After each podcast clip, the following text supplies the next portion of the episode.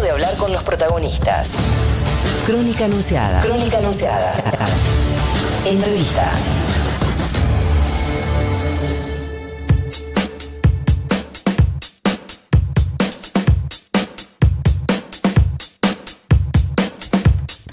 20 minutos pasan de las 10 eh, de la mañana, tenemos 10 eh, grados de temperatura en la ciudad de Buenos Aires y en Crónica Anunciada nos vamos a charlar con el presidente de la Cámara de Diputados de la provincia de Buenos Aires, con Federico Otermín, porque ayer, eh, gracias al impulso de Juntos por el Cambio, se obstruyó una posibilidad de financiamiento grande, una ley de financiamiento para la provincia y queremos entender un poquito mejor por qué sucedió eso. Federico, muy buenos días. Juana Morín Rocío Criado en Futurock te saludamos. ¿Cómo andas?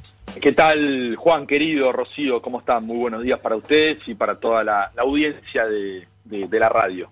Antes de muchísima, eh, me, doy cuenta cada vez que tengo la oportunidad de charlar un ratito. Sí, por, por suerte. Por ahora. eh, Federico, antes de empezar... Entre los cuales me incluyo, perdón. Qué grande. Antes de empezar la nota, quiero ponerte en un compromiso. Eh, para mí vos escuchabas música rolinga. Bueno, no y eras de ir a recitales, y a Stopper. Ah, sí, no, no tanto a Stopper, yo era más del reggae. Me gustaba mucho, me gusta el reggae, pero en ese momento de la, de la adolescencia donde estaban los perfiles más estereotipados, exactamente. Había compañeros más rolingas, compañeros más eh, punk. Eh, Feynman se haría una fiesta, lo sabes. Sí, exactamente. Yo era del reggae, pelo largo, barba larga. Ya la raza, banda de Lomas de Zamora, icónica de la escena del reggae. Eh, seguía a, a Chala Rasta en la, en la adolescencia, bueno, en Palidez, eh, bandas que, aún siguen tocando, pero era más de ese, más de ese palo. Ah, ok. Mira, te tenía más eh, yendo a ver a la renga, ponele, pero no. No, me gusta la renga, me gusta, lo he ido a ver, sí, lo he ido a ver, pero en términos de identificación, digamos, de, de grupos de, de la adolescencia, recuerdo que era encolumnado con con el reggae, me gustan además las pulseritas con los colores jamaiquinos y demás, tenía la, impronta eh, eh, correspondiente. Míralo. Uniforme reglamentario de, del Rastamán bonaerense. eh, Fede, bueno, ahora sí, vamos a charlar un poco de lo que pasó ayer. ¿Por qué Cambiemos eh, decidió votar en contra de la ley de financiamiento y de qué sirve para que la gente entienda la ley de financiamiento que se buscaba aprobar? Prefiero hablar de reggae porque lo que pasó ayer, de Cambiemos no te puedo dar ninguna explicación, es incomprensible. Lo único, puedo tratar de entenderlo haciendo comparaciones, Cambiemos se parece mucho a los bonistas extranjeros, eh, a los fondos buitres con el modo de, negociar, digamos. y ahora poniéndonos serios, es un momento de muchísima responsabilidad, estamos viendo una pesadilla mundial que impacta a nuestro país y en la provincia. La verdad que Axel está haciendo historia en materia sanitaria junto con el gobierno nacional, la construcción de nuevos hospitales nuevos, digamos, cuando veíamos China que hacía un hospital por coronavirus, salía la tapa de todos los diarios, o sea, no podía creer cómo hicieron un hospital en tan poco tiempo, mirá cómo son los chinos, acá diríamos esto nunca se podría hacer, y acá se hizo y es motivo de orgullo, hay asistencia a todos los municipios de todos los espacios políticos, incluso se hace con un índice que se llama CUD, el coeficiente único de distribución, que establece una serie de parámetros que hace que incluso municipios de Cambiemos reciban más recursos que municipios de Frente de Todos, es decir, nadie puede hablar de que hay algún tipo de discriminación partidaria ni mucho menos. En ese sentido, digamos, no hay mucha magia de cómo poder conseguir los recursos, se presentó una ley de, financiamiento para poder reestructurar en un primer, en un primer eh, término una deuda muy grande que Vidal dejó con proveedores de la provincia, que es importante poder eh, restablecer o poner en funcionamiento, porque hoy se necesitan, digamos, insumos, cuestiones de todo tipo, y hay una deuda muy grande, entonces pasa que si... si oh. Hola, hola, hola. ¿Me escuchan bien? Sí, sí, sí. Sí, ah, eh, se me había metido un ruidito ahí en la, ah. en el, la comunicación. Digo, eh, es una, era una ley, es una ley muy importante. Yo lo que, me, lo que ellos rechazaron fue el tratamiento en el día de ayer, me parece especulando con eh, alguna cuestión política o tratar de, de, mostrar que, digamos, el, frente político hace un posicionamiento contra el gobernador, me parece que es una actitud muy, muy mezquina, es una actitud irresponsable e insensible. En ese sentido hay una coherencia de Cambiemos tanto en el gobierno como en la oposición, hay una línea de, de, coherencia. Uno ve al, al dirigente macrista Miguel Pichetto diciendo que Goyán es el doctor muerte, cuando es el ministro de Salud de una gestión eh, que nos llena de orgullo y que, hizo un récord en materia sanitaria, bueno, nada, digamos, no, no nos sorprende nada de un tipo que fue candidato a vicepresidente de Macri, que cerró el Ministerio de Salud. Pero en ese sentido, digamos, nosotros lo que, lo que queríamos era tratarla ayer, no se pudo, bloquearon, hicieron uso de la posición bloqueadora que tienen en la Cámara de poder bloquear el tratamiento y lo vamos a llamar a la racionalidad, la prudencia, la responsabilidad para la semana que viene poder aprobarla finalmente. Claro.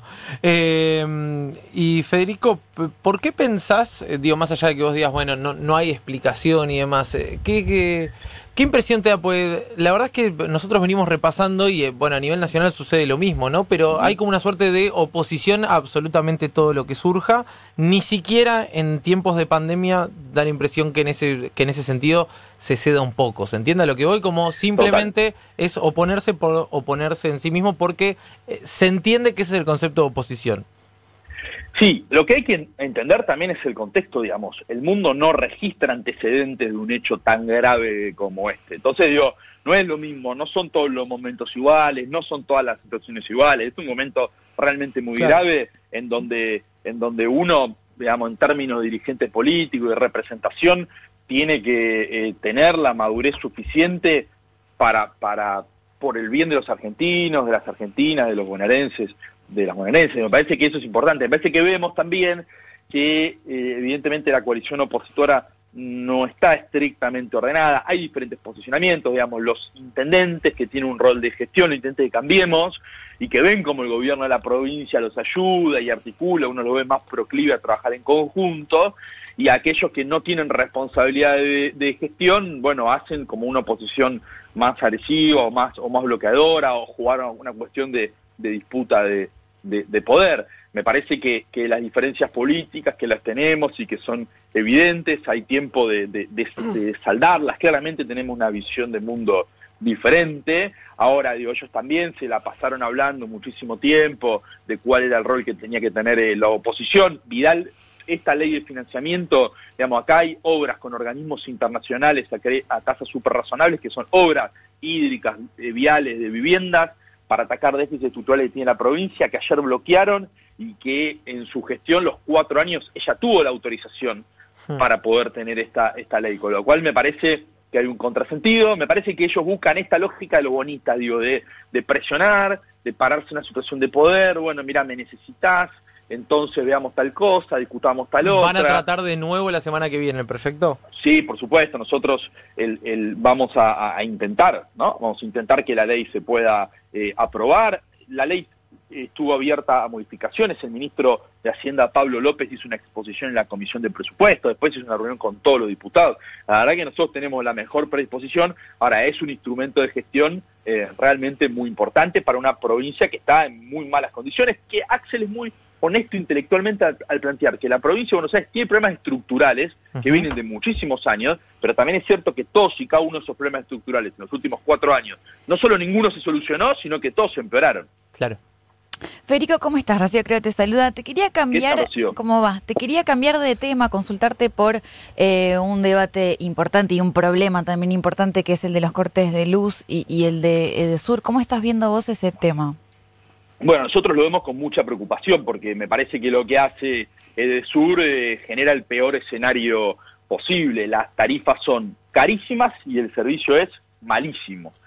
se dan dos combinaciones eh, realmente muy complicadas. Yo lo que, lo que planteo es que tenemos que también ir a la construcción de un nuevo sentido común al respecto. La luz es un servicio público esencial. Estamos en el 2020. No se puede vivir sin luz. No es algo que alguien pueda elegir o puede estar las vacaciones en función de los ingresos o el gusto. Che, vea, me voy a tal lado, me voy a o un auto, me gusta más un auto, tengo más plata, menos plata, llego, no llego lo que digo, elijo, no sé qué. Acá, digo, la luz es imprescindible para vivir, para trabajar, para producir. Entonces, digo, eso me parece que tiene que quedar eh, absolutamente eh, claro. Digo, no es algo que, puede ser eh, optativo. Entonces, en ese sentido, el servicio tiene que ser excelente, excelente en el sentido que la luz no se puede cortar. Hoy nosotros, digo, le estamos pidiendo a la gente que se quede en la casa porque es la mejor manera que ha encontrado el mundo de poder evitar que los casos se desborden y la gente está a oscuras Entonces, digamos, no, lo, no, no, no puede suceder eso. Como tampoco puede suceder que la, gente tenga que empeorar su calidad de vida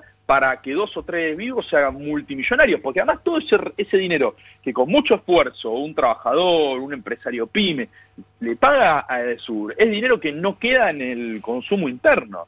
Entonces, Digo, en ese sentido yo soy de Loma de Zamora, el intendente Martín Izorralde encabezó un reclamo que me parece que es muy importante, planteando que el servicio de Sur es malísimo, hay que revisar la concesión, el Sur tiene que cumplir con una concesión, no puede hacer lo que quiera. Si el Sur no lo puede hacer, tal vez haya otra empresa, otras empresas que tengan la posibilidad de poder licitar el servicio y invertir y dar un buen, buena, una buena calidad de de, servicio a la ciudadanía, buscar otra alternativa, pero lo que tiene que pasar es que la luz tiene que estar todo el tiempo, no se puede cortar y las tarifas tienen que ser justas y razonables. Ahora, eh, Federico, ¿hay algún tipo de, proyecto, digo, en mano sobre eso o es por ahora todo eh, una idea de, bueno, si no cumplen con... Eh, estos puntos de acá a X tiempo se va a hacer un llamado a licitación y demás, por ahora hay distintas versiones, ¿no? Hay gente que dice hay que avanzar en una intervención de DESUR, otros dicen, bueno, hay que esto, llamar a una licitación, otros dicen, bueno, hay que darle tiempo para que garanticen el servicio. ¿Cómo viene eso, digo? ¿Cuál es la solución en el corto plazo desde lo práctico? Bueno, bien, es muy interesante tu pregunta. En ese sentido, digamos, lo que nosotros planteamos es una representación de los vecinos y, lo, y los vecinas de Loma de Zamora, de Conurbano, que están hartos de los cortes de luz. Nosotros lo elevamos al ENRE, que es el ente regulador, a la Secretaría de Energía de la Nación y a la Defensoría del Pueblo. En ese sentido, sé que se está trabajando tanto el ENRE como la Secretaría de Energía para buscar las diferentes alternativas. Nosotros no imponemos una mirada, nosotros planteamos la represión de la gente, que esto es un problema grave. Después parece que hay que buscar cuál es el mejor mecanismo para resolver la cuestión. No hay que eso tenga un problema eh, eh, eh, puntual personal lo que estamos diciendo que resuelve de determinada manera. No tenemos una verdad absoluta ni mucho menos. Lo que queremos es elevar la voz en representación de nuestros vecinos y vecinas y que esto hay varias alternativas, pero cual sea que se decida que es la mejor alternativa, lo que tiene que generar es que la gente tenga luz y que la pueda pagar. Claro, pero la expropiación puede llegar a ser una de las alternativas que evalúan. Bueno, nosotros planteamos, insisto, que el servicio es malísimo y es carísimo. Le corresponde al ente regulador hacer el análisis de todas las, de todas las opciones. Me parece que todas las opciones están sobre la mesa. Hay que revisar el contrato de concesión y ver si la empresa lo está cumpliendo. Es Vox Populi, si ustedes le preguntan a sus oyentes que sean de, de zona sur y está la compañera poli por ahí, digamos, vivimos con, con, cortes de luz permanentes, cada vez más extensos. Entonces, digo, me parece que todas y cada una de las variables eh, hay, que, hay que analizarlas, por supuesto. Federico Termín, muchísimas gracias por la comunicación. Un abrazo grande. Abrazo grande, Juan. Hasta luego. Era el presidente de la Cámara de Diputados de la provincia de Buenos Aires, eh, Federico Termín, el hombre reggae que pasaba en Crónica Anunciada. Las fake news te disparan por la espalda. Las operaciones te intoxican. El blindaje mediático te asfixia a diario. Calma. Aún hay donde respirar aire puro. Crónica Anunciada. Otro periodismo es posible.